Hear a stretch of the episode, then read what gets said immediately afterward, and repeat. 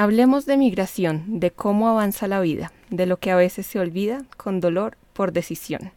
Hablemos de adaptación, de ese preciso momento, en que acaso como el viento cruzamos cualquier frontera. Por la verdad sin bandera, hablemos de movimiento. Raúl Ibarnegaray en Hablemos de Migración. Somos Valeria Romero y Daniel Arango en Alterciclo Podcast. Punto de encuentro para círculos creativos.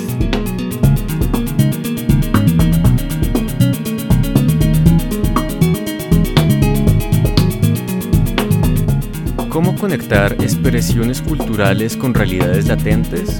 Podemos crear vínculos de tierra, carne y sonido para sembrar empatía en nuestros caminos. Hoy conversamos con Alejandro Arango Suárez, artista, y Raúl Ibarnegaray, cantautor, integrantes de Desinmigrantes. Hola, esto es Alterciclo Podcast, un espacio para conversar sobre cultura, arte, sus encuentros e intersecciones. Mi nombre es Valeria Romero y como siempre estoy con Daniel Arango. Hola Dani. Hola Vale, hola a todos los que nos escuchan y ahorita hola a nuestros invitados. Les agradecemos a todos por escucharnos, por estar aquí. Les recordamos que pueden encontrar las referencias de este episodio en nuestro artículo y en nuestro Instagram, arroba alterciclo y alterciclo.com. Y bueno, llegó la hora de saludar a nuestros invitados, integrantes de Desinmigrantes, Alejandro Arango y Raúl Ibarnegaray. Hola, buenas noches. ¿Cómo están? ¿Cómo están? Buenas noches. Qué felicidad de estar con ustedes. Estamos encantadísimos de tenerlos aquí. Gracias a ustedes por, por, la invitación, por tenernos en cuenta a nosotros como colectivo. Que hoy venimos en representación, Raúl y yo, de, de, muchos, ¿no? De muchas y muchos que somos en Desinmigrantes.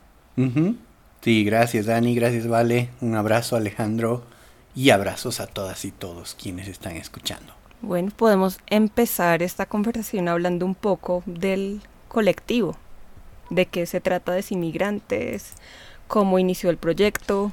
Podemos empezar por ahí. Claro. Bueno, eh, voy a tomarme la palabra, querido Raúl, qué pena. Muy bien. Eh, desinmigrantes, creo que para hablar del colectivo hay que necesariamente antes hablar de un espacio académico del que, del que nació un poco el proyecto porque ahí nos conocimos, que es la Academia Oralitura, que es una plataforma virtual de enseñanza que, como el nombre lo indica, trata los temas de la, de la oralitura, que es la poesía, el teatro, la música y eh, pues es además dirigida por uno de los poetas repentistas más importantes y de las personas que yo más admiro en el mundo, que es el poeta cubano Alexis Díaz Pimienta. Y es en esta plataforma en la que hace ya, ya, ya más de un año empezamos en Desinmigrantes, cada uno de nosotros y nosotros por separados a, a estar en esos espacios de clase. Eh, y las clases que vimos ahí al inicio eran justamente lo que también le da el nombre a nuestro, a nuestro colectivo, que es la, décima, ¿no? Desinmigrantes. Eran clases sobre la décima espinela, que es una forma poética de la que más adelante hablaremos un poquito más, pero creo que ahorita lo importante es más como la anécdota de cómo nace el colectivo. Y entonces en esas clases empezamos a conocernos, empezamos a hablarnos un poco, pero fue con el pasar de algunos meses en que nos, en unas reuniones que hacíamos nosotros un poco clandestinas al, al, margen de, de, las clases por Zoom, eh, nos reuníamos y hablábamos de, pues, de nosotros, de nuestra poesía, de nuestras décimas, de nuestros intereses y eh, logramos eh, para un encuentro coordinar que queríamos tratar un tema en común para escribir, para charlar, como para que fuera el tema que, que nos abordara ese día. Y concretamos que queríamos que fuera el tema de la migración. Y en ese espacio compartimos nuestras décimas, las leímos, las, las recitamos y nos dimos cuenta de que había mucho de lo que queríamos hablar, muchísimo. Y que lo que nos faltaban eran muchos más espacios como ese para poder tener esas discusiones. Y ahí es que empezamos a pensar, bueno, podemos organizarnos, podemos sacar tiempo, podemos esforzarnos juntos y podemos trabajar desde lo que nosotros más sabemos hacer, que es escribir poesía, escribir décimas como unos malditos ñoños, pero con un enfoque muy, pues, muy claro, ¿no? Y, teniendo en cuenta que el, trabajo en colectivo requiere un esfuerzo y requiere eh, unas, unas condiciones, pero también entendiendo todas las potencias y todas las ganancias que hay de trabajar con más personas. Entonces así nació el colectivo de inmigrantes. Ahorita estaba aquí en mi libreta de, apuntes revisando fechas y la, primera, la primera clase del, curso en el que realmente nos conocimos los de inmigrantes, que fue que se llamaba Nuevos tipos de décimas, que también lo impartía el maestro Alexis Díaz Pimienta, fue el 27 de julio, julio del año pasado. Y pues ver que ya casi, es casi un año a mí me, me, tiene un poquito en shock porque siento que fue hace muy poco, porque, pues bueno, pandemia. y, y, bueno, pues eh, ahí conocí a Raúl, ahí conocí a, otros miembros, a todos los otros miembros de Desinmigrantes que son, a ver, los voy a nombrar rápidamente. Eh, a ver, Raúl Ibarnegaray desde Bolivia, Bruno Fite desde Argentina, Cirani Guevara desde México, Geraldine Ramones desde México, Ireri Mejía Almonte desde México, eh, Fabián Ortiz desde Colombia. Cirani Guevara. Rodrigo Castaño desde Colombia. Cirani Guevara desde México también, sí. Eh, Luz María Carriquí desde Perú. Y eh, Julio César Pola desde España. Somos en este momento 11 desinmigrantes. uno más, uno menos ahí que, vamos a que van apareciendo más esporádicamente. Y pues a mí me, me impresionó mucho haber podido formar un colectivo con personas que nunca nos hemos conocido, que nunca nos hemos visto, que somos de diferentes países, que somos de diferentes edades, que pertenecemos a profesiones diferentes.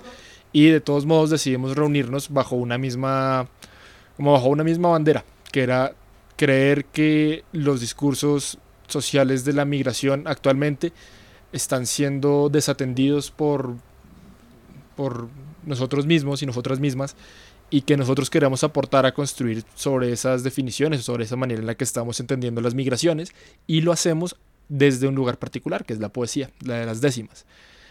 Y pues ha sido para mí un sueño espectacular haber como conocido a tanta gente que que para, no sé si para ustedes esos nombres que yo mencioné ahorita significan algo, pero yo creo que para las personas que están enteradas de la escena de los cantautores y los músicos en Latinoamérica significa mucho porque hay nombres muy grandes ahí. Pues, por ejemplo, Luz María estuvo, corrígeme, corrígeme Raúl, pero el año pasado estuvo nominada para los Grammys, para los Grammy Latinos. Es como, y Raúl pues también tiene una trayectoria musical discográfica amplia. Gracias. Eh, Ireri Guevara también tiene una, una, Ireri Guevara, ya las estoy mezclando. Ireri Mejía. Ireri Mejía tiene una trayectoria musical, Sirani Guevara, uh mejor dicho, es un grupo espectacular. Martín Perilla, Martín Perilla es de Bogotá. Martín, ¿no? Que es que es gran eh, gran valor por justamente la, la aplicación o, los primeros pasos de, de, del de uno de los proyectos más importantes del, claro, del colectivo. ¿no? Claro, claro. Y, Pero sigue, sigue. Sí, no, es que creo que no, hay mucho más que, que decir. sigue porque estabas hablando bien bonito de todos nosotros. ya, voy a parar, ya, no vuelvo a decir nada. Eh, y, bueno, digamos que entonces aparece Desinmigrantes y empieza a... Empezamos a reunirnos, empezamos a trabajar, empezamos a hacernos muy amigos, que yo creo que es una parte eh, muy importante y muy condicional de cuando uno empieza a trabajar en, equipo, porque esas amistades y esos lazos de una cercanía afectan y determinan de una manera positiva, creo yo, la manera en que se trabaja en colectivo. Y pues bueno, eh, hace, hace un poquito menos de un año, pero pues ya digamos, digamos que podríamos decir que, que, ya estamos cumpliendo un año juntos. Eh, empezamos este, esta búsqueda de, de, tratar desde nuestra poesía ofrecer eh, espacios alternos para hablar de la migración y pues ha sido divertido, ha sido interesante, ha sido enriquecedor, ha sido un reto, pero ha sido necesario y yo creo, y lo decía hace un año, lo sigo diciendo ahora, creo que la palabra que más define esto es que es urgente. Hace mucha falta que estos temas se aborden desde otros lugares, con otras sensibilidades, que valoren la diferencia, que valoren el intercambio, que apoyen los procesos transculturales que lo hagan un poco desde lugares más cariñosos y más amorosos para, para nosotros y para las personas con las que convivimos, porque estamos en un momento histórico en el que el mundo es muy cruel con todos y, y bueno, si nosotros podemos aportar de, desde un lugar para cambiar un poco eso, pues yo, yo creo que ahí yo me doy por, por bien servido porque pues sí, todos tenemos que aportar en algo desde algún lugar para estas para estas cosas, para estas situaciones, para estas discusiones. y pues nosotros lo hemos hecho y me siento muy contento de hacerlo así porque de verdad es personas que quiero mucho y que admiro mucho y que es un gran equipo y pues espero prontamente trae, como seguirle sumando más, más y más tiempo a, a cuando uno cuenta la historia de este colectivo porque espero que sigan muchas cosas y espero que sigamos trabajando durante más tiempo. Salud. Salud. Salud por eso. Bueno, esto es un sancocho, no, mejor dicho, nos acaban de escribir a un grupo enorme de personas eh, con, de diferentes países, diferentes disciplinas. ¿Cómo lograron encontrar en la poesía este lugar de enunciación social? Que pues ya nos hablaron un poquito, pero cómo llegaron a esta conclusión y pues bueno, ya nos adelantaron un, poco de el contexto. Pero ¿qué los lleva a concluir esto? ¿Cómo, cómo lograron enlazar estos eh, recorridos tal vez históricos que, ha tenido precisamente la décima para, para llegar a hacerla el centro, o bueno, uno de los ejes del colectivo? Si me permites puedo responder eso. Em, la verdad es que ha sido de una manera muy em, auténtica y muy... Em, no me viene la palabra, pero de pronto. O sea, ha surgido una cosa muy natural en el análisis de todas y todos respecto a qué estamos haciendo y con qué estamos haciendo lo que estamos haciendo. Para empezar, creo que partiríamos de la idea de que todas y todos quienes formamos parte del colectivo, eh, de alguna u otra manera trabajamos en, eh, en distintos rubros y en distintos procesos de sensibilización de la sociedad en muchas maneras. ¿no? Eh, hay presencias artísticas, hay presencias científicas, presencias académicas, que de alguna u otra manera aportan al cada día de su entorno en distintas reflexiones o, distintos temas. Entonces, hablamos de personas que tenemos cierta sensibilidad con ciertos temas sociales. Y en este caso, claro, nos vinculamos por algo que nos gusta mucho, que es la poesía, que es la música, que es el arte, pero concretamente un tipo de poesía que es la décima, ¿no? Porque bueno, como decía Alejandro, todos nos encontramos en un eh, en un curso que hablaba de la décima. Entonces cuando empezamos a, entender que la décima es otro personaje literario, básicamente migrante, ¿no? Eh, porque es una forma de poesía que ha llegado al continente americano y se ha desarrollado y se ha mantenido por más de cinco siglos intacta, entonces nos damos cuenta de que estamos al frente de un elemento poético, de un elemento artístico que es muy interesante, tiene mucha historia y carga mucho potencial, porque además nos vincula entre pueblos latinoamericanos, digamos. Entonces, eh, y no solo latinoamericanos, sino iberoamericanos también.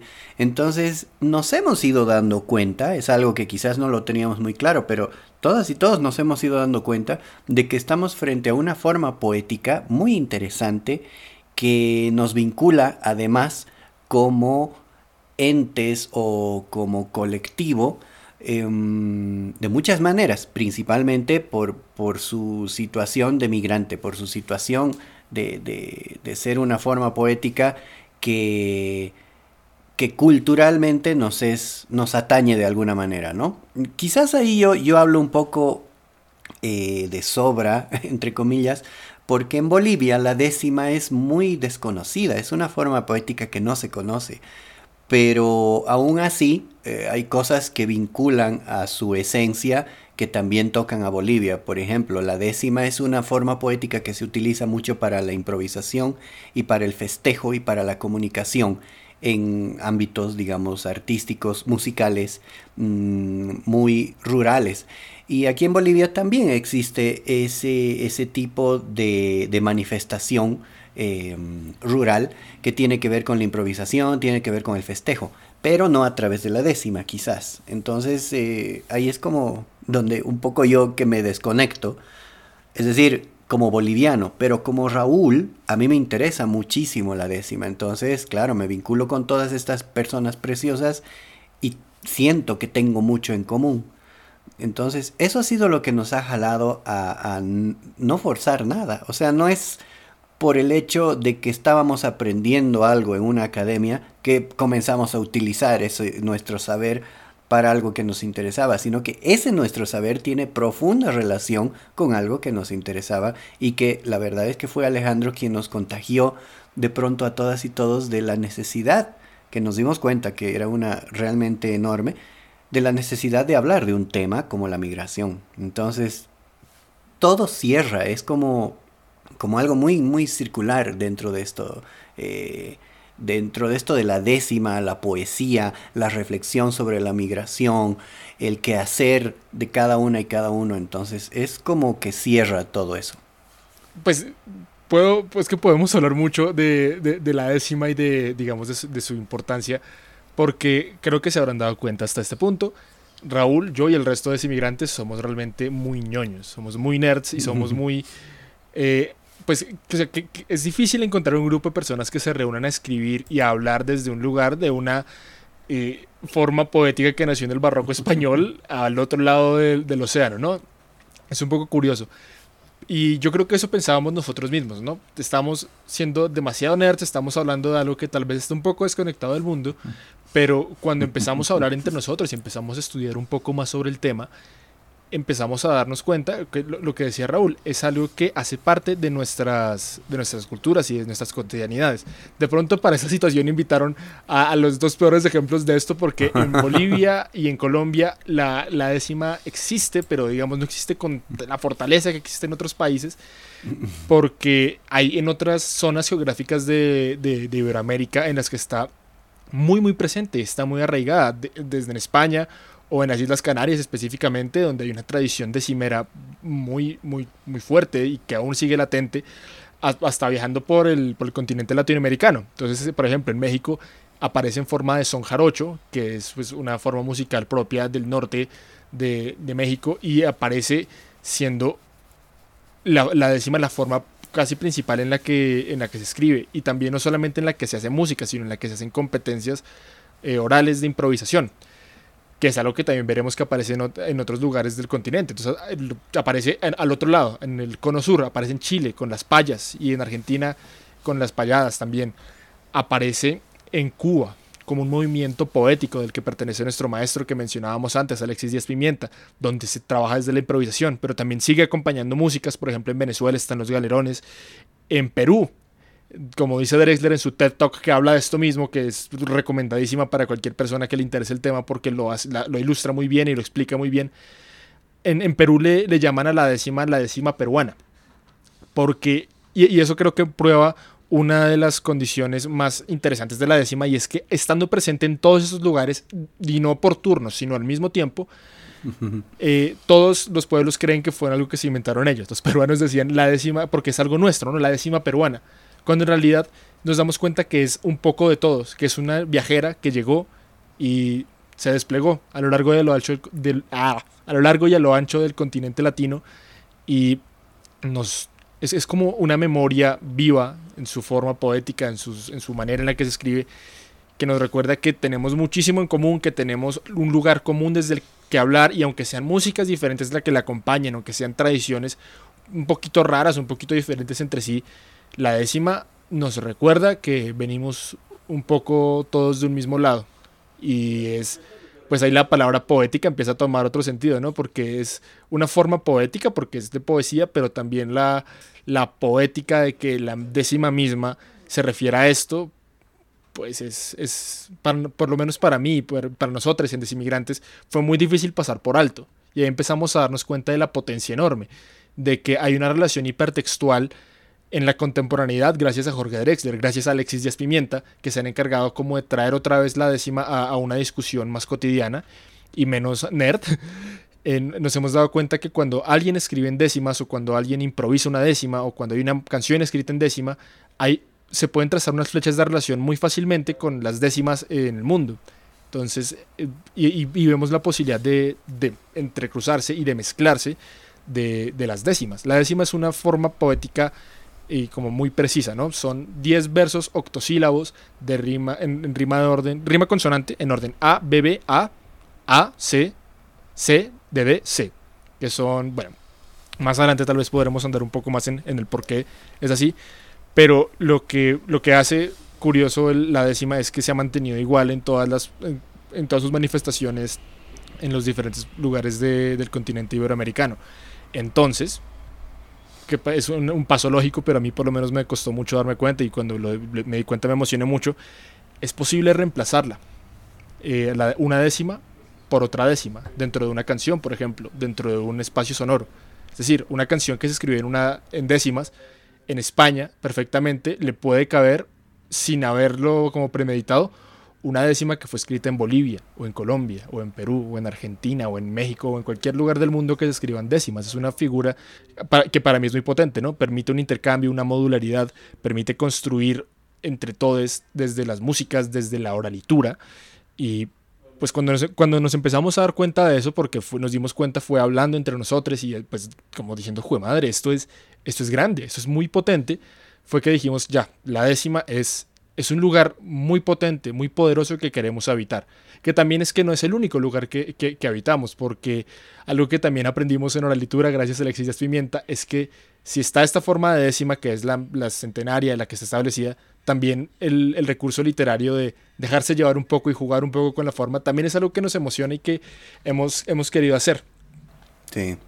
Y hay una cosa muy importante dentro de esto de la décima, que no es simplemente que nos guste, o sea, además de que somos frikis de la décima, pero aparte de eso, porque podría ser algo que simplemente nos gusta y ya, que no tienen mucho que ver culturalmente. Pero estamos hablando de una estrofa poética que tiene versos octosílabos. Y en la academia aprendimos que, que, la medida octosilábica de estos versos corresponde a, la... No recuerdo las palabras, Ale, si tú te, te acuerdas, la es como... base métrica fónica del castellano. Exacto, la base métrica del castellano. O sea, el, octosílabo, lo que hacemos en, en los países hispanohablantes, es hablar básicamente en octosílabos. No siempre, por supuesto. Hay frases que son más largas. Pero por ejemplo, hay frases que son más largas. Acabo de decir una frase octosilábica. Y es muy casual, no es casual quiero decir, sino es muy característico del castellano, esta octosilabilidad al hablar. Entonces, claro, por eso es que la décima resuena como algo muy familiar, aunque no nos demos cuenta al principio, ¿no? La escuchamos y decimos, estos versos entran, ¿no? Muy fácilmente en la rítmica de lo que, de cómo hablamos en Hispanoamérica, en, Latinoamérica. Entonces, son cosas realmente súper interesantes que, te van vinculando y tú dices, ah, con razón tiene que ver tanto de una cultura a otra, ¿no? Eso quería aportar. Sí, y, yo creo que lo, impresionante es la cantidad de trazos como en esas, en esas líneas de relaciones que podemos empezar a trazar porque están en todos lados. Por ejemplo, los, los proverbios eh, hispanohablantes, casi muchos están escritos en octosílabos. Por ejemplo, del cielo cayó una rosa, mi madre la recogió, se la puso en su cabeza y qué linda que quedó. Son octosílabos. Porque el octosílabo, además de ser también pues, eh, como el metrofónico español, también tiene una facilidad mnemotécnica, una facilidad para aprenderla, para repetirla, para recitarla, que hace que el ejercicio poético pues sea en cierto modo más sencillo de recordar o de, enseñar. Y, y cuando uno se empieza a dar cuenta de todo eso, como que es el octosílabo, que la estructura de rimas también es algo que como facilita mucho ese, ese aspecto mnemotécnico, pero que también invita casi a una oralidad o a esa oralitura que sean encuentros de como que se pueda dar en desafíos.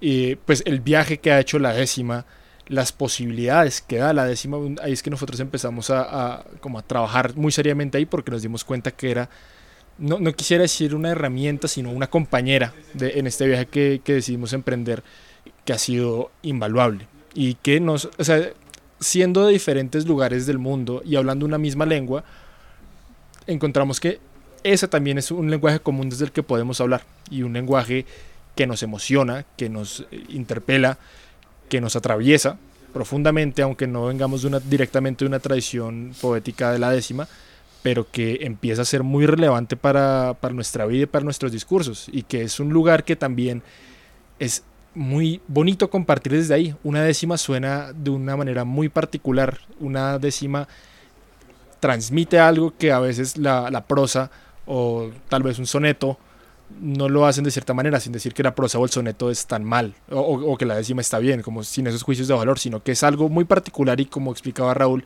para nosotros hispanohablantes tiene un sonido muy, muy interesante. Muy familiar. Mm, muy, familiar, exacto. Mm. Es que, y, y, mm. que, y que hace parte de, de, la oralidad, como que es algo que, que no lo desconectamos como eso, eso es poesía docta, alejada del lenguaje, sino hace, hace parte de nuestro lenguaje cotidiano. Valeria al inicio del podcast les dio una décima justamente que escribió nuestro querido Raúl aquí presente. Y pues esa sonoridad es muy, muy propia, muy, cercana, ¿no? O sea, como decimos, como decimos aquí en Bolivia, no es cualquiera cosita. Sí. Gracias por Tiene su importancia. Gracias por, por, por, ese, por ese término. De hecho, quería preguntarles específicamente por la décima con la que iniciamos el episodio, porque creo que esta es la primera vez en el podcast que tenemos como invitado al autor de la cita de inicio. Entonces, Ajá. Qué bueno, qué bueno aprovechar este espacio para preguntar específicamente de dónde salió este fragmento. Claro, esta décima. Sí, gracias, vale. La verdad es que para mí es un, es un honor enorme, eh, no solamente el que la hayan utilizado ahora al principio del podcast, sino el, la manera en la que en, el colectivo la han, la han también adoptado, digamos, ¿no? Es un fragmento de, en realidad creo que son, Ale, me vas a poder decir si son cuatro, tres, no me acuerdo si son, creo que son cuatro décimas tres, tres o cuatro. Son tres, son tres. Son tres décimas que yo escribí, sí, tienes razón. Son tres décimas que escribí para, para hablar un poco de este tema de la migración. Yo quería aportar también porque iban ahí sumándose y sumándose décimas preciosísimas respecto a la reflexión que tenemos todas y todos sobre la migración. Y yo dije, bueno, quiero aportar algo y no me, me acuerdo que no me salía nada en su momento. Pero claro, de pronto empecé a escribir esta primera décima porque como decía bien Alejandro, la décima es una estrofa, ¿no? Entonces a veces uno hace varias estrofas y se van sumando. Simplemente es un poema que tiene más estrofas. Este poema tiene tres estrofas escritas en décima, digamos. Esa sería su, su explicación. Y yo escribí la primera décima, ¿no? La primera estrofa. Y, me quedé ahí, pero sabía que no era lo único que tenía que haber, debía desarrollarse más. Entonces me costó mucho llegar hasta el final porque la verdad es que, y como lo dije en un principio, y esto es muy interesante dentro de la historia del, del colectivo, como lo dije en un principio, yo reflexionaba y decía, bueno, ¿qué tengo que ver yo con la migración? Yo, Raúl Ibarnegaray, que toda mi vida he vivido en Bolivia, que he estado viajando por muchos lugares muchas veces, pero por tiempos cortos. Nunca he salido de mi país para vivir fuera. Eh, conozco mucha gente que ha llegado aquí, pero ah, yo no tengo mucho que hablar de migración porque, bueno, no es mi experiencia. Entonces me costó hacer esta décima y la hice desde esa mirada de, de la persona que, que reflexiona un tema importante, un poco desde la empatía, ¿no? No desde la experiencia, sino desde la empatía de, vaya, para otra gente esto es parte de su vida. Entonces eh, escribí la décima que tiene las, las tres estrofas, es decir, escribí el poema que tiene las tres estrofas y son las tres décimas, y de pronto, claro, resonó tanto porque es muy neurálgico el discurso de esas tres décimas dentro de lo que ha sido la primera etapa del, del, colectivo. Pero lo que les decía que fue súper interesante fue que después de esta reflexión yo me fui dando cuenta, y todas y todos creo que llegamos a un proceso similar, que en realidad todo el mundo tiene que ver con la migración, aunque no hayamos vivido jamás afuera, porque de alguna u otra manera la migración nos toca. A mí, por ejemplo, yo que llevo un apellido que no es precisamente un apellido boliviano nativo, ¿no? Es un apellido migrante. Ibarnegaray es un apellido vasco que viene del, País Vasco, de la parte francesa. Entonces, mi familia es, en mi familia hay migración, ¿no? O sea, una parte de mi familia migró, otra parte de mi familia ha migrado luego hacia otros lugares, ¿no? Entonces, me toca la migración desde muchos lugares y si escarbamos un poco, nos damos cuenta de que todas y todos, quienes estamos haciendo este podcast ahorita con ustedes, quienes están escuchando este podcast, estoy seguro que todas y todos nos toca, a todas y todos nos toca la migración en algún lugar. Entonces, como un tema que es que nos atañe de tal manera no va a ser un tema urgente del cual hablar, más aún cuando esas comunidades migrantes son vulneradas y vulnerables en muchos lugares. Entonces, la importancia de, digamos, esta discusión y la importancia de, cómo la abordamos pasa por ahí, por, por esa reflexión colectiva, valga la redundancia, que hemos tenido ¿no? al respecto de la migración como tema. Por eso planteamos hablar de migración, pero desde otro lado, no desde el lado de la estigmatización, no desde el lado de lo negativo, sino hablar de migración desde la reflexión de todo tipo de migración, ¿no? Sí, sí, sí, y, creo que yo cito mucho a Jorge Drexler y ya lo cité una vez, aquí lo vuelvo a citar. En una entrevista él dice que a veces el problema de la xenofobia parece un problema muy relacionado con la miopía, que como estamos tan cerca como que no alcanzamos a ver, pero que cuando empezamos a tomar distancia nos damos cuenta de que todas y todos en mayor o menor medida somos migrantes, como dice Raúl de pronto yo no he tenido que viajar, pero necesariamente mis familiares sí, porque somos, como, como dice la canción de Drexler, ahí mira, movimiento, somos una especie en viaje, no tenemos pertenencia, sino equipaje. Vamos con el polen en el viento, estamos vivos porque estamos en movimiento. Nunca estamos quietos, somos trashumantes, somos padres, hijos, nietos y bisnietos de inmigrantes. Es más mío lo que sueño que lo que toco. Yo no soy de aquí, pero tú tampoco de ningún lado del todo, de todos lados un poco. Bueno, y la canción sigue, es una canción maravillosa, invitadísimos a escucharla. Eso, eso para mí, esa canción, por ejemplo, para mí me, a mí me cambió la vida porque fue darme cuenta de eso, que no tengo que ser, y no, solamente en este tema de la migración, sino en general, como no tengo que ser un migrante para hablar de la migración o pues para referirme a ella, no tengo que ser, mm, no sé, un, anciano para hablar de los derechos de las personas de mayor edad, ¿no? Como nosotros tenemos unos lugares desde los que nos implicamos responsablemente con las situaciones. Nosotros tomamos una decisión de qué hacer con, nuestra voz y cómo emplearla, pero no hace falta como pertenecer a una, a una comunidad vulnerada para querer defenderla o para darnos cuenta que esto no está bien, es que no, es normal que, se trate así a una comunidad. Exacto. Y pues creo que para nosotros el, el choque muy fuerte era ver la crueldad y la crudeza con la que se está tratando a las comunidades migrantes. En mi caso particularmente era con las comunidades venezolanas, que pues estamos viviendo una ola de migración venezolana muy grande desde hace ya algunos años aquí a Colombia, a Bogotá, que es donde yo vivo, y ver la manera en la que se trata a estas comunidades de una manera dolorosa, injusta, dañina, pues a mí me impactaba mucho y me preguntaba, bueno, ¿qué, ¿qué, puedo hacer yo desde lo que me gusta a mí hacer? Que, pues, y ni siquiera lo que me gusta, lo único que sé hacer, que son la, la, poesía, las artes, la pintura, pues este, este mundo que a veces parece un poco alejado de la sociedad, ¿qué puedo hacer yo para, pues, para aportar desde lo que yo creo? Y es que no importa de dónde vengamos, no importa a dónde vayamos, todos merecemos respeto, todos merecemos cariño, todos merecemos afecto y tenemos como especie una, una cualidad empática nos relacionamos con, con demás personas y nos sentimos bien cuando estamos rodeados de, de personas y nos sentimos acompañados.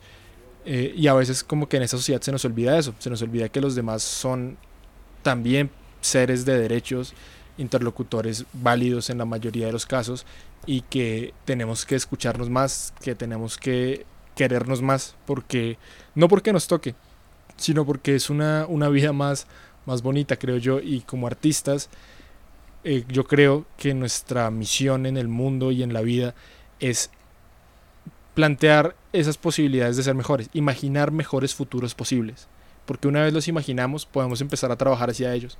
Y así los vemos más cerca, los vemos más posibles, los vemos más plausibles y cuando empezamos a trabajar hacia ellos es que estamos intentando cambiar nuestro mundo y a eso pues a eso nos dedicamos en Desinmigrantes, ¿no? A cambiar nuestro mundo desde ese, desde ese lugar, desde esas micropolíticas, desde esos espacios que parecen tímidos, pero que nos hemos dado cuenta que son muy potentes porque lo abordan desde la sensibilidad y la sensibilidad transforma. Y las artes por eso es que son transformadoras y por eso es que son relevantes y potentes. Mm. Y por eso es que a mí me parece curioso cuando la gente dice las artes no sirven para nada. Es como, pues, no sé, date cuenta, como hay, hay muchas cosas que, que, que, que sí nos interpelan, que sí nos mueven y que no sé, por eso es que tal vez las músicas y los músicos son figuras políticas tan importantes, ¿no? Cuando sale un músico a decir yo creo en esto, yo creo en tal cosa, a la gente, la gente se relaciona de otra manera que si lo dijera un futbolista, un político, es porque admiramos la manera en la que los artistas se relacionan con nuestra sensibilidad.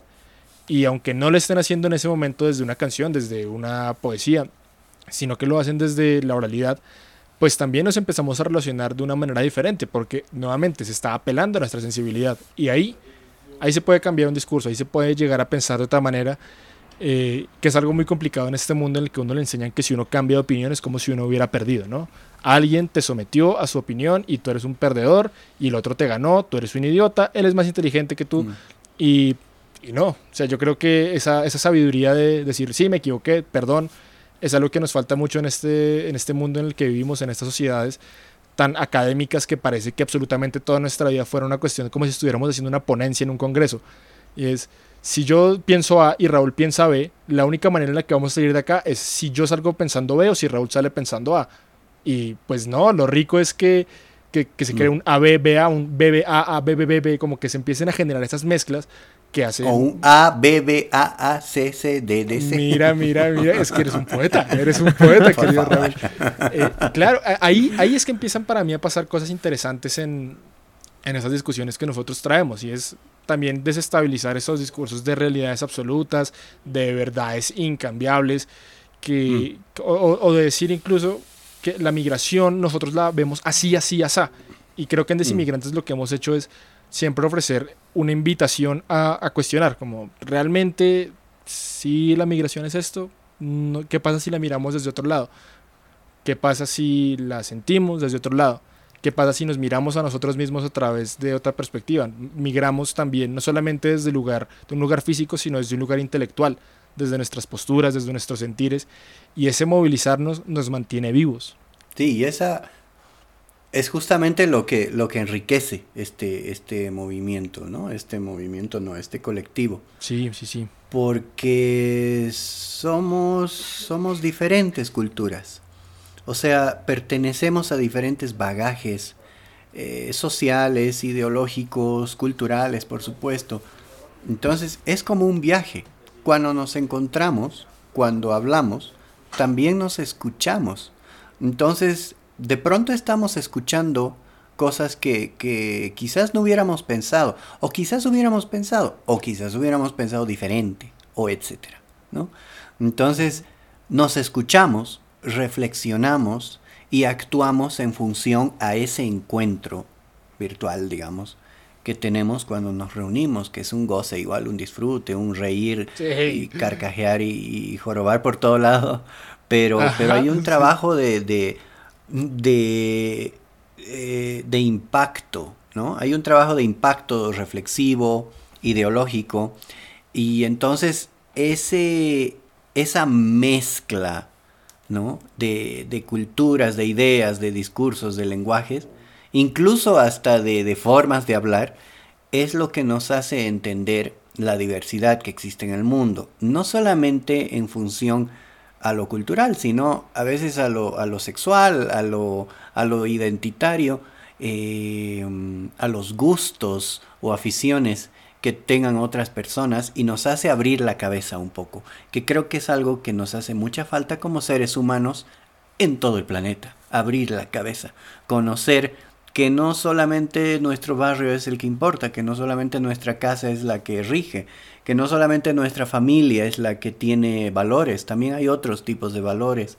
Eh, más allá de los que hemos aprendido y valores a veces que cuando los conocemos decimos, wow, qué interesante. Me interesa saber un poco más de esto o el otro, ¿no? Y quizás hay cosas que no nos llaman la atención o sí.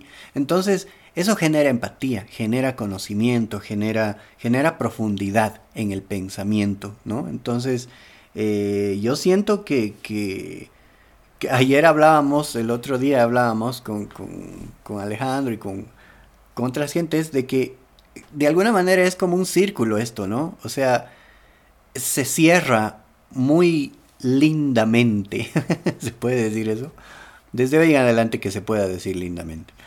Eh, lo voy a proponer a la Real Academia. Se cierra, ¿no? Muy lindo porque em, somos muchas culturas que hablamos alrededor de, un tema que reflexiona el cruce cultural, básicamente.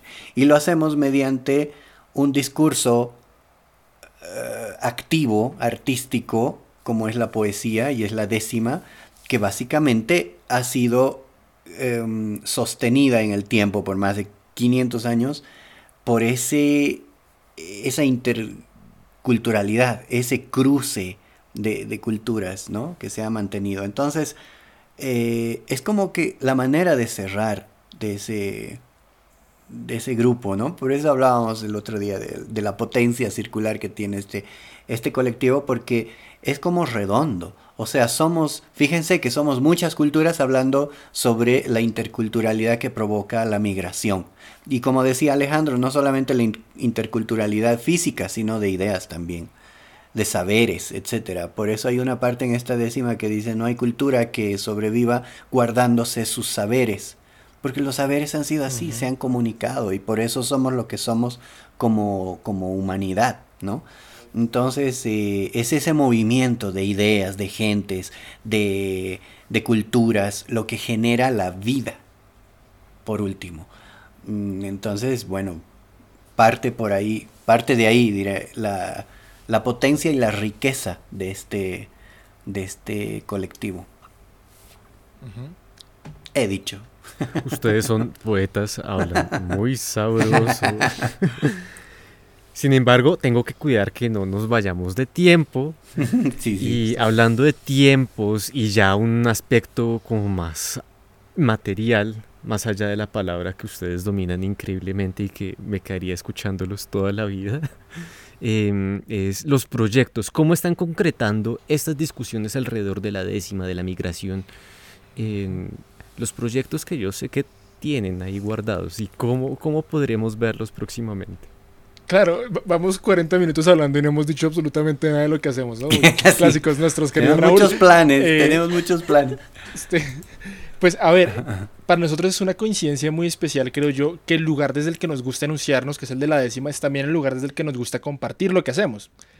Es decir, nosotros escribimos décimas por gusto, pero también es como nuestro vehículo principal para, para compartir lo que pensamos y lo que hacemos. Y partiendo de ese lugar, lo que empezamos a, a darnos cuenta es lo que nos faltaba era como buscar en qué manera podíamos organizarnos para mostrar nuestras, nuestras creaciones.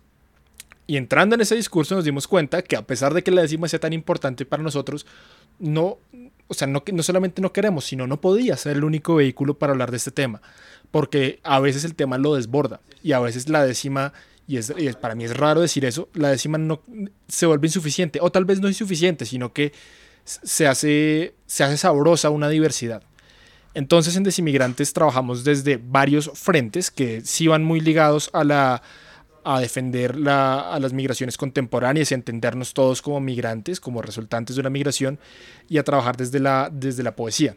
Esos son nuestros dos pilares fundamentales. Y sobre esos dos pilares nosotros pusimos una pista de baile en la que estamos jugando y en la que estamos moviéndonos por muchos lados. Ahorita creo que podríamos decir que tenemos tres proyectos específicos que a mí me parece importante que abordan diferentes como aspectos del tema que queremos tratar y con diferentes formas. El primero que que lo hemos titulado Retratos de Inmigrantes. Aparte, fíjense una cosa, y es que todos los títulos de nuestros proyectos son octosílabos porque hasta allá llega nuestra ñoñería. Entonces, Retratos de Inmigrantes, eh, lo que fue, fue el, punto de partida del colectivo de Inmigrantes, que partió como una invitación a, a, los miembros a decirnos, vamos a escribir sobre nuestras propias migraciones y sobre lo que nosotros entendemos por la migración. De ahí, por ejemplo, nacieron las décimas que, que, que hemos hablado hasta ahora, las de Raúl.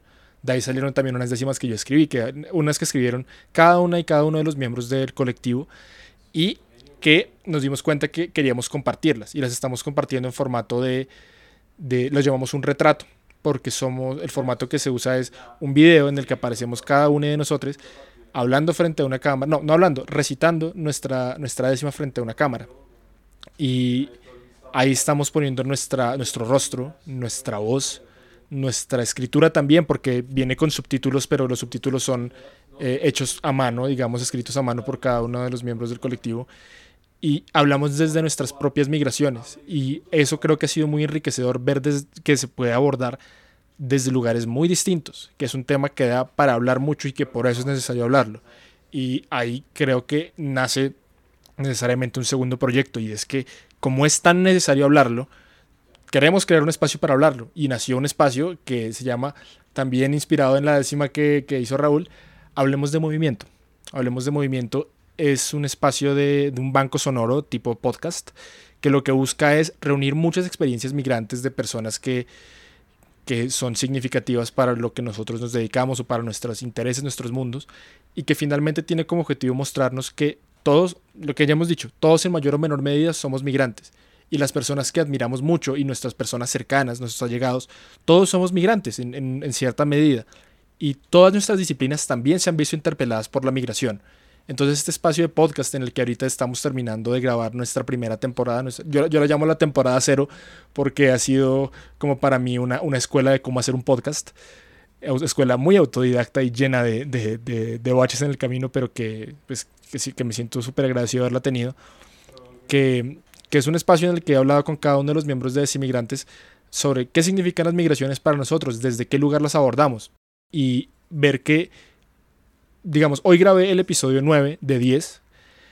O sea, ya estamos terminando. Y empecé, yo hacía un repaso mental y es que hemos hablado desde la migración, desde la amistad, desde la poesía, desde el derecho, desde la biología, desde los amores y los afectos, desde la necesidad de cuidarnos y a nosotros mismos desde un lugar emocional, desde la educación, la docencia y la pedagogía, desde la música. Mejor dicho, hemos hablado de de la migración desde muchos, muchos lugares y todos muy poderosos y muy potentes. ¿Y qué hizo falta para que se diera eso? Que nos sentáramos a hablar, porque ese silencio frente a, frente a esto yo siento que, que es nocivo. No nos damos la oportunidad mm. de hablar y de escucharnos mutuamente y a veces por eso pensamos unas barbaridades que, que, ni, te cuento, Dani, que ni te cuento. Eh, y pues qué rico que, que, que hoy en día exista como la posibilidad de hacer un podcast a distancia, ¿no? O sea, eh, estamos viviendo en, un momento histórico que nos llevó, o sea, las primeras eh, células protozoarias evolucionaron, pasaron las generaciones, milenios, conquistas, guerras y todo eso para que hoy en día pudiéramos hacer un podcast. Y, se siente maravilloso poder utilizar las herramientas virtuales para hacerlo, ¿no? Que también en otro modo ha sido un alivio pensar que en, en este momento pandémico en el que vivimos, en el que nos, pues sí, es en cierto modo cierto, pero también como que ha sido una imposición que tener al otro cerca es peligroso, fue el momento en el que como desinmigrantes nos acercamos a la distancia y ese, como esa, esa negación de, de, lo mismo creo que también es muy, muy poderosa.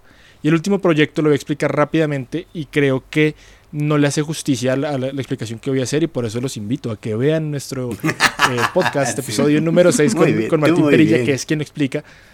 Martín es abogado y con Martín, hablando yo, nos dimos cuenta de que había un problema muy grave con el derecho migrante y es que las comunidades migrantes no conocen sus derechos, ni no por una cuestión de desinterés o una cuestión de ignorancia, como de, que, mm, sí, o sea, sin, sin, decirlo de un modo despectivo, sino que la situación es que los derechos y la jurisprudencia vienen de un lugar muy complejo y muy exacto, ¿no? que es el lenguaje jurídico que es la organización y la recopilación de cierta información en ciertos lugares muy específicos, que decía Martín, a veces a nosotros mismos, profesionales de la jurisprudencia, nos cuesta identificar, nos cuesta encontrar.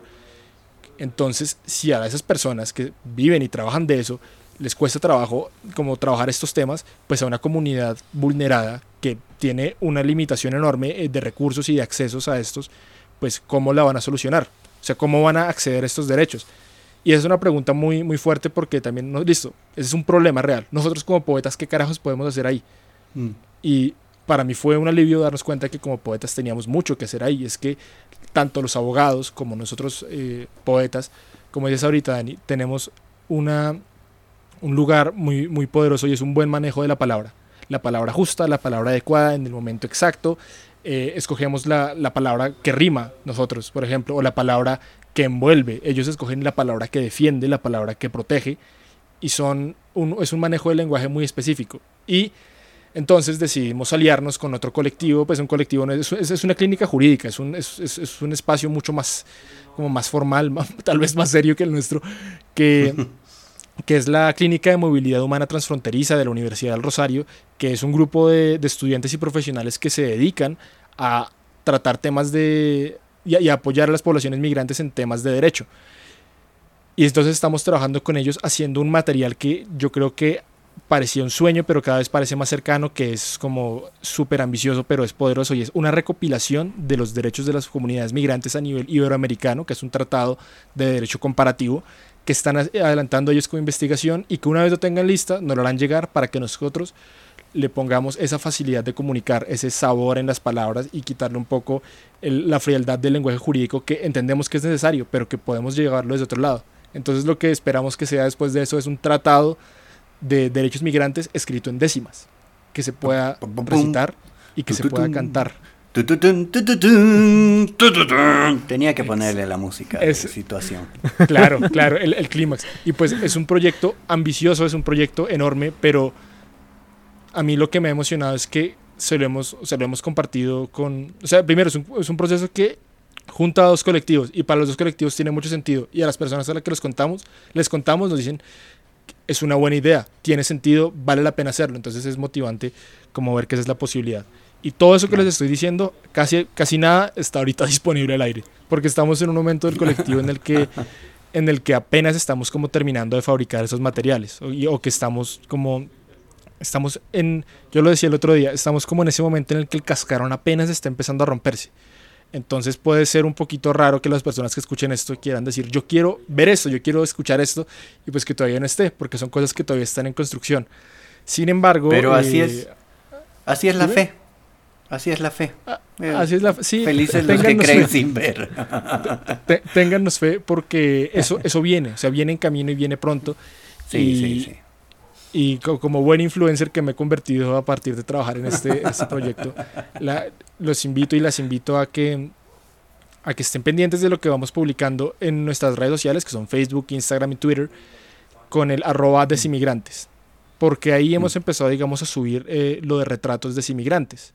Ahí están ya los videos para que los puedan ver, para que los puedan escuchar y, y que también empecemos como a, a, a hablar más de la, de la migración. Eh, ya más adelante también haremos procesos de abrir espacios de participación, de convocatorias a, todo el público para ver cómo podemos entre todos empezar a construir otros discursos eh, potentes, poderosos y que, o sea, para mí lo importante y lo, lo que yo le apunto con todo esto es generar un banco de información, de historias, de experiencias migrantes para que también sirva para verlo luego o para que otras personas lo vean y darnos cuenta de que es un tema que da para mucho, de que es un tema que se puede abordar de muchos lados y que es un tema que es urgente tratarlo. Y que nos toca a todas y todos. Jue madre, he hablado como 70 minutos hoy. y que es, que es que es eso, a mí, a mí, yo creo que nosotros lo repetimos tanto que tal vez para nosotros eh, ya es algo cotidiano, pero sí, es algo que nos toca profundamente a todas y todos y hay que abrir un poco los ojos ante eso y hay que, o sea, para mí lo que me hizo falta fue como ese golpetazo de darme cuenta que sí, todas y todos somos migrantes, todas y todos tenemos algo que, que decir frente a esto porque todas y todos lo hemos vivido. Entonces, pues bueno, va, la invitación es, es esa, síganos en nuestras redes, migren desde sus lugares en los que están, no solamente físicamente, sino desde sus afectos y sus eh, pensamientos, porque no solamente porque la vida siga así, sino porque es una vida muy sabrosa de vivir y que además es rodeada de una vida rodeada de muchas personas maravillosas. Todos somos migración. Ahí va, otro, otro verso octosílabo. Todos somos migración. Título, título para este podcast. Iba también a preguntarles, pensando también un poco en esa persona que puede estar escuchando este podcast en este momento y claramente se siente inspirada con estos proyectos que están ideando. También queremos preguntarles por, bueno, ya hablamos de Jorge Drexler, ya hablamos de Alexis Díaz Pimienta, ¿qué otros referentes pueden recomendarnos pues a nosotros y a, y a los que nos están escuchando? Uf, es que yo voy a decir, voy a decir solamente dos porque uno comprende muchos. Buscar en YouTube controversias eh, de punto cubano. Busquen eso. Y vean a genios improvisar Porque una cosa es lo que nosotros hacemos, que es del mundo de los mortales, que es escribir décimas. Hay gente que las improvisa, busquen también Alexis Díaz Pimienta.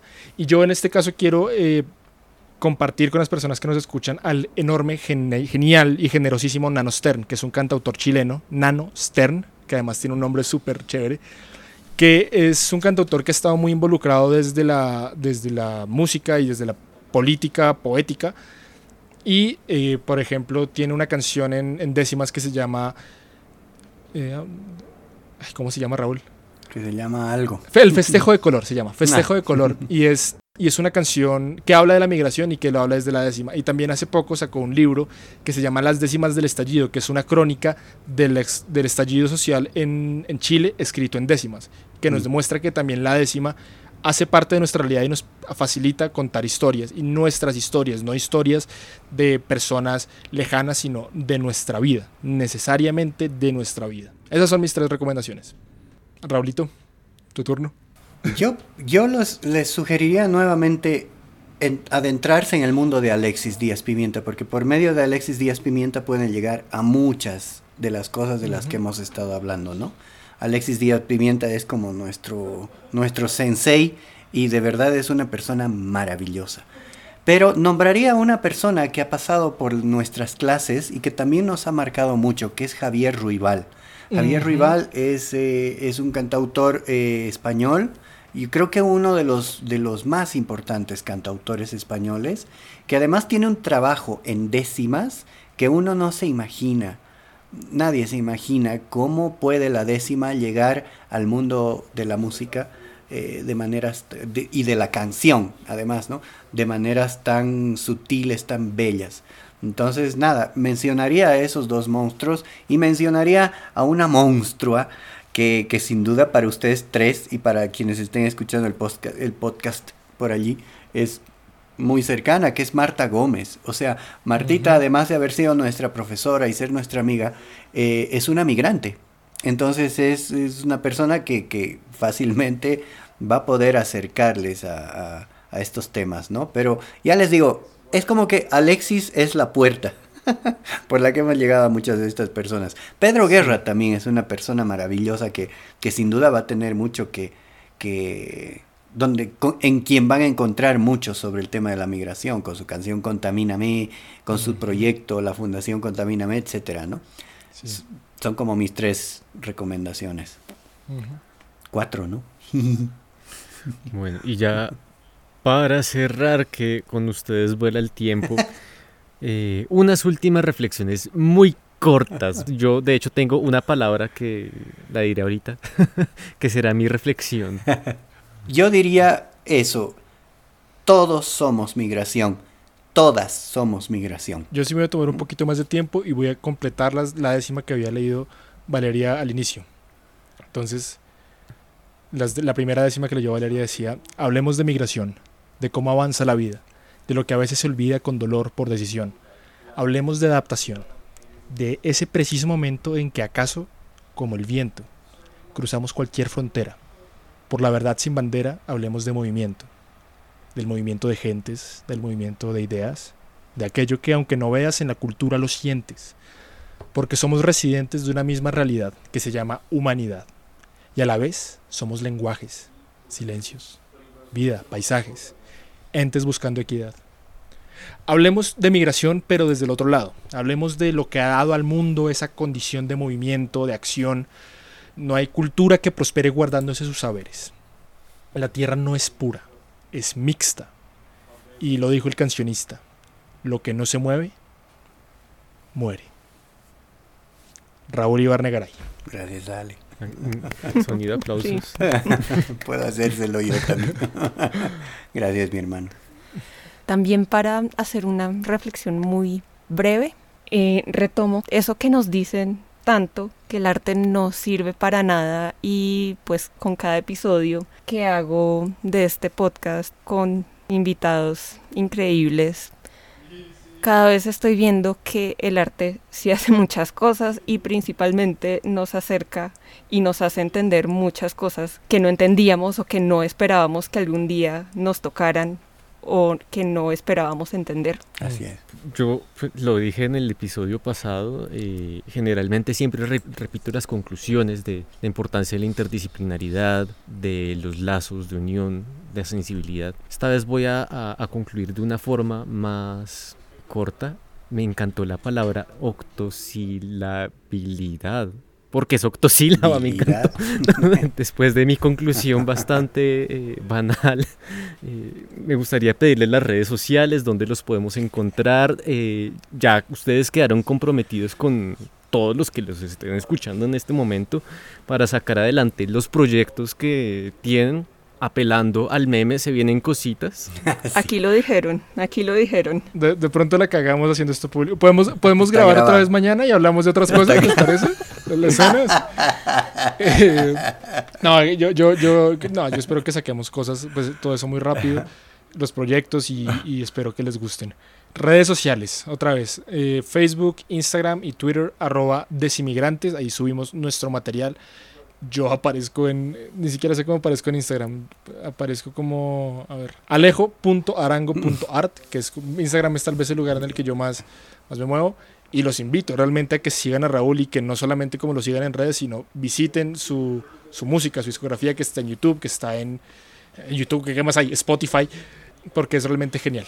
Gracias, Ale. Ahí- pero no me sé tus redes, Raúl, Sí. entonces sí te toca. Yo, fácil, porque Raúl Ibarnegaray con Y, mi apellido, ¿no? Ibarnegaray. Yebarnegaray, si quieren. Raúl Ibarnegaray en todas, en Twitter, en todas las plataformas de música, en Facebook, en Instagram, en YouTube, en todo lado Raúl Ibarnegaray. Eh, y bueno, Desinmigrantes también estamos en, en esas redes que mencionó Alejandro. Twitter, dicen, ¿no? Allí. En Twitter, en Instagram, en Facebook eh, y en... Bueno, en esas tres estamos como desinmigrantes, así tal cual. Entonces les invitamos a que nos sigan. Por supuesto, se van a encontrar con las otras y los otros integrantes de Desinmigrantes que también tienen un trabajo maravillosísimo. Luz María Carriquirí, eh, Ireri Almonte, eh, en fin, cada una y cada uno de los que estamos ahí en el colectivo tenemos algo que ofrecer. O sea que, como digo en una canción, búsquennos. Muchísimas gracias por estar con nosotros en este episodio. Muchísimas gracias de verdad. Fue increíble. Gracias, gracias por aceptar la invitación. No, a ustedes, a ustedes por, por la invitación, por permitirnos A ustedes. otro gracias. espacio aún más para hablar de, de esto, de lo que ya hemos hablado tanto, pero que seguimos defendiendo porque nos gusta hablar. Pobrecitos no les gusta Gracias, hablar, les toca hablar el doble. Y es un privilegio, es un privilegio estar aquí. Sí, sí, sí. sí, Sí. Aparte, a- a- No, es un privilegio estar aquí compartiendo con ustedes. Sí, alto proyecto que es Alterciclo, que pues yo he conocido desde antes y, y felicitarlos a, a, a Dani Vale por la perseverancia, por la fuerza y porque buah, a mí me Mm. parece que hace falta otro, más proyectos así, como el, como el de Alterciclo, que, que hablemos de cultura, hablemos de, de temas que son relevantes y que estamos dejando muy abandonados. Entonces, gracias a ustedes por invitarnos, gracias por hacer un podcast, gracias por Totalmente. tener un manejo de redes tan impecable que nosotros tal vez deberíamos copiarle. Ay, Dios mío. Mm. Nosotros encantados de tenerles aquí y les vamos a agradecer infinitamente y los vamos a estar siguiendo eh, de forma, no quiero decir psicópata, pero por ahí va el Mm. asunto para apoyarnos Maníaca, y mínimamente. Ferviente, ferviente. Una sombra, una sombra amenazante que nos persigue. Ay, Vamos a estar acechándolos para que eh, estos proyectos salgan adelante. Que genial, así sea. genial, genial. Gracias, Dani. Gracias, Vale.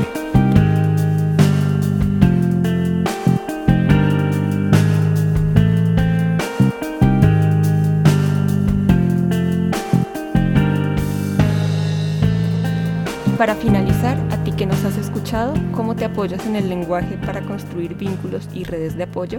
Te agradecemos haber compartido con nosotros este rato de charla. Volveremos a encontrarnos en dos semanas. Este episodio está disponible en tu plataforma favorita. Si te gusta esta iniciativa, por favor comparte y recomiéndanos con tus amigos.